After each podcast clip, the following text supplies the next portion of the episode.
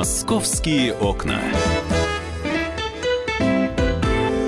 Здравствуйте, мы в прямом эфире радио «Комсомольская правда». Я Валентин Алфимов, рядом со мной Дина Карпицкая, а, специальный корреспондент «Комсомолки». Сегодня мы для вас открываем а, московские окна, и мы сегодня а, с вами будем в эфире. Две темы у нас э, достаточно серьезные. Вот накануне произошло, э, я не, могу сказать, что это страшная трагедия, да, ну, совершенно ужасающий инцидент. Работает радиостанция в центре Москвы, сидят на, на самом что ни на есть Новом Арбате. Я сейчас сейчас про эхо Москвы говорю, да, вы да, да. прекрасно понимаете, о чем речь. Вот. А, сидят, работают сотрудники. Ну, кому-то нравится, кому-то не нравится. Это совершенно отдельная история. Но тут а, в редакцию приходит непонятный человек а, и а, бьет ножом в шею ведущую этой э, радиостанции Татьяну Фельгенгауэр. Удивительное э, событие удивительное, ну, то есть я не могу просто других слов подобрать. Ну, вообще журналисты, мы все журналисты, люди, которые на виду работают, и Татьяна, она очень активная э, вообще журналистка и ведущая, ее постоянно видно, слышно, и, ну, здесь в этом случае оказался мужчина каким-то психом, да, в принципе, но, получается, человек на виду у всех, вот, пожалуйста, вот псих какой-то решил, что он ее любит, э, или какие-то у него там странные, смешанные к ней чувства, и ворвался. Да, я вчера была на радиостанции станции после всего случившегося приезжала. Могу сказать, что проникнуть туда не, мог, ну, не, не так прямо и просто вообще, в принципе, но дело было утром в 10.55 утра. Татьяна как раз отвела свой эфир, утренний разворот у них называется программа. Эм, внизу, то есть как бы сама радиостанция находится в здании «Книжка», первая от метро, э, там много таких книжек стоит, вот это самое первое. Там внизу сидит охранник, который охраняет все, все это здание, все эти там 25 этажей. А, я видел вчера двоих, но когда все это происходило, был один охранник. Но здесь надо месте. понимать, да, что ты там была после того, как все произошло. К огромному ну, сожалению. Ну, как мне потом сотрудники радиостанции сказали, у них там то один, то два охранника сидит. Ну, Короче, сидят они там. Там помимо «Эхо Москвы» еще куча организаций, в том числе и правительство, там филиал правительства Москвы, департамент природопользования находится и куча, куча всего другого. И вот эти два охранника проверяют всех, весь поток посетителей. И непосредственно уже наверху, на 14 этаже, при входе в редакцию, редакция занимает э, пол этажа, одно крыло, достаточно небольшое помещение, там а, сидит еще один охранник, но он не, как бы получается не сразу, как ты выходишь из лифта, да, а немножко подальше дальше.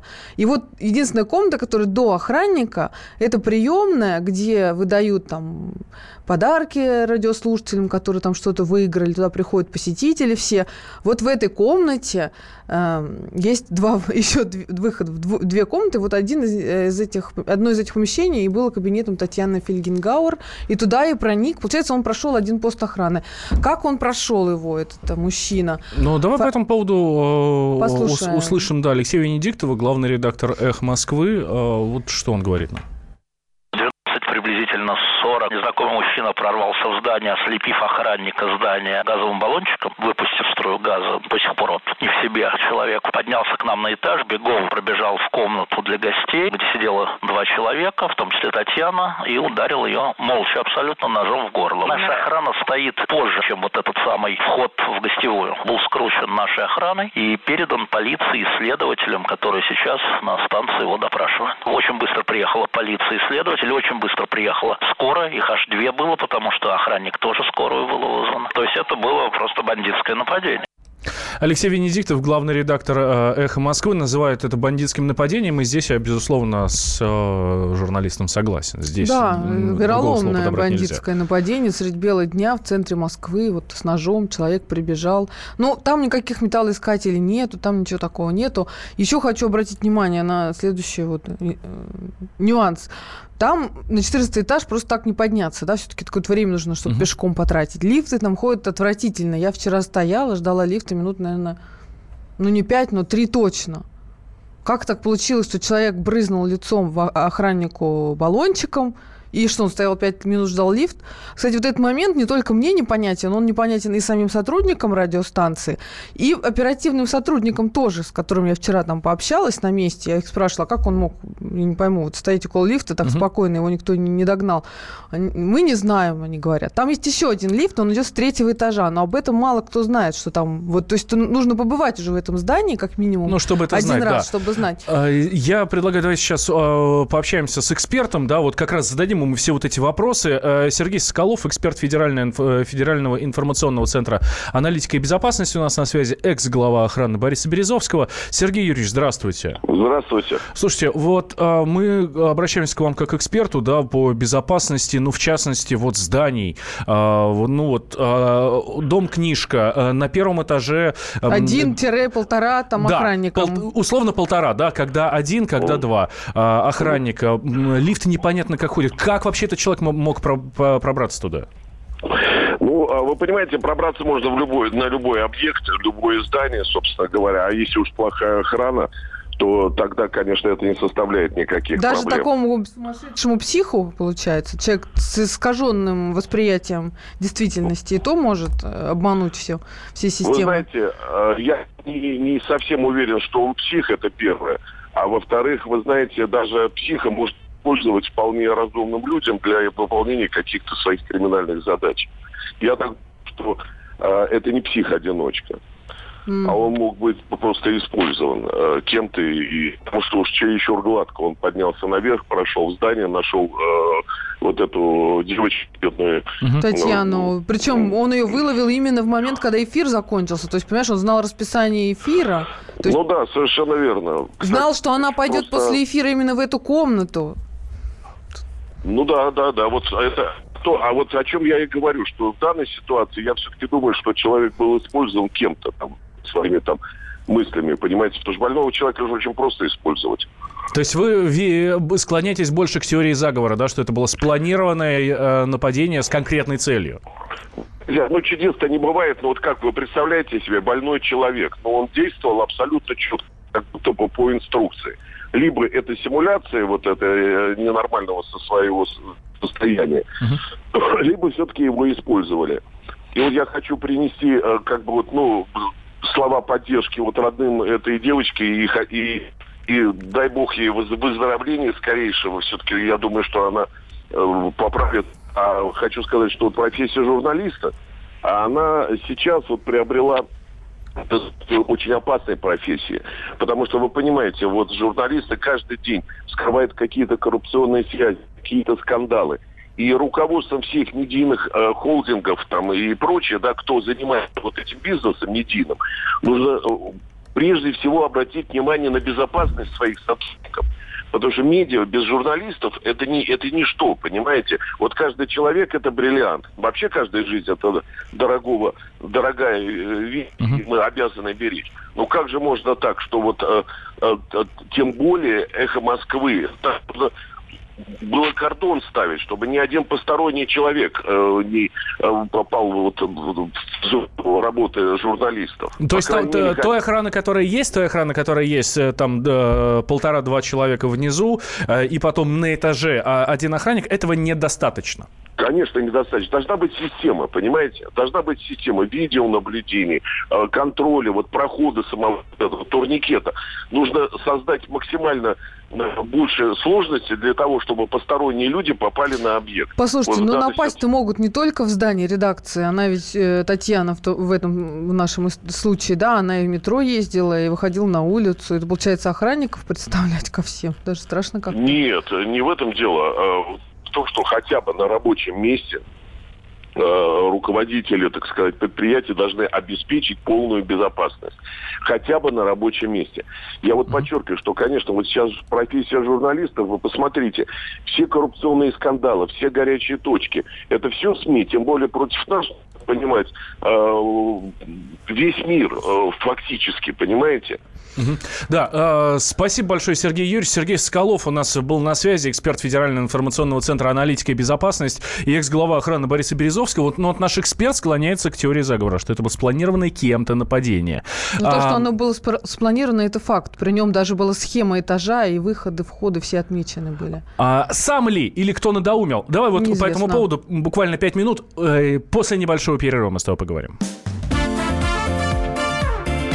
Московские окна.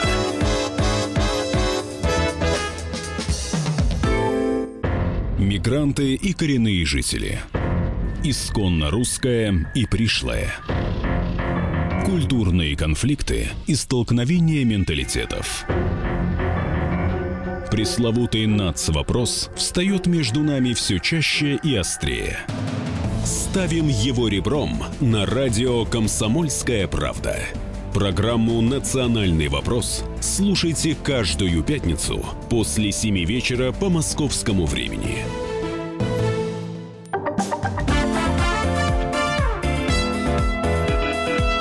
«Московские окна». Мы э, возвращаемся в прямой эфир. Радио «Комсомольская правда». У нас тут дискуссия с Диной Карпицкой завязалась такая небольшая. Дина Карпицкая, спецкор комсомолки, помогает мне сегодня. Э, мы говорим... Э, первая тема у нас это вот нападение на журналистку радиостанции «Эхо Москвы» Татьяну Фельгенгауэр. Э, вот с экспертом мы разговаривали в прошлой части, да, по поводу того, насколько правильно вообще была организована охрана. И эксперт говорит, что нет. Ну, скорее всего, скорее всего, было нападение с кем-то спланировано. Не просто каким-то сумасшедшим, который... Человеком, который да. знает, по крайней мере, как работает эта редакция, где вход, где выход, где сидит охрана, расписание сетки вещания, все знает. Ну, да. сетку вещания это ладно, здесь можно списать. А вот э, пару сообщений ваших. А, вот нам слушатель пишет. Э, скорее всего, нападавший был все-таки телепатом. На это указывает целый ряд вещей. Он, не подняв тревоги, успешно миновал охранника на входе в здание, взлетел на 11 этаж, на 14, 14 этаж. И охранника он не миновал. Лифта, э, да, он, он его... обезвредил его баллончиком газовым, да. между прочим. А, так, э, взлетел на 14 этаж быстрее лифта, плюс точно знал, где сидит Татьяна. Думаете, это цепь случайностей или совпадение? Или совпадение? Не думаю. Это мнение нашего слушателя. Это либо подготовка очень хорошая, тщательная, либо, может быть, стечение случайных обстоятельств. Как э, зачастую и бывает, когда э, складываются... Самые большие трагедии происходят именно тогда, когда складывается огромное количество э, обстоятельств, которые, ну, просто так никогда не складываются. Э, то есть понятно, что это какой-то фактор, там, человеческий, либо какой-то, плюс огромное стечение роковых обстоятельств. Это Артур еще нам пишет. Почему охранник бездействовал в течение трех минут? Мне кажется, э, потому его что его очень сильно да. Э, травили этим баллончиком, его в чувство приводили еще час после этого. А, вот дальше пишет, мне кажется, есть есть версия, у нас в обществе безумно развита доминирующая иерархия. Видимо, когда охраннику брызнули в лицо, он подумал, что это кто-то из директоров, ведущих, друзей и так далее.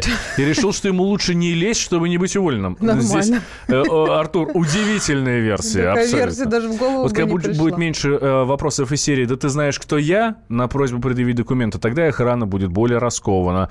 А то так э, остановит не того человека и будет уволен. Нет, ну... Кстати, у нас внизу в редакции сегодня даже меня попросили достать пропуск и показать и убедиться, что я это я. Вот так вот после а, инцидента. Это правда. Еще вот одна новость э, очень хорошая по этой теме. Журналистка радиостанции «Эхо Москвы» Татьяна Фельгенгауэр пришла в сознание после операции. Это сообщает агентство «Интерфакс». Эм, все последствия, связанные с ранением, устранены, э, говорит директор НИИ имени Склифосовского Сергей Петриков. Он не стал уточнять деталей операции.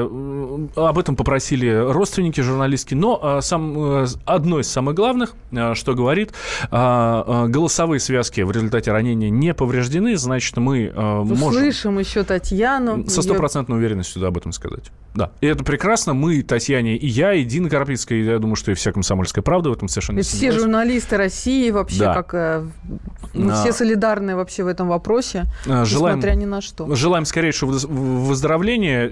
Опять же, несмотря на разную политику редакции, на еще чего-то. Да, что угодно вообще. Все. Мы желаем здоровья. Это самое главное. И будем надеяться, что Татьяна очень скоро уже вернется в эфир.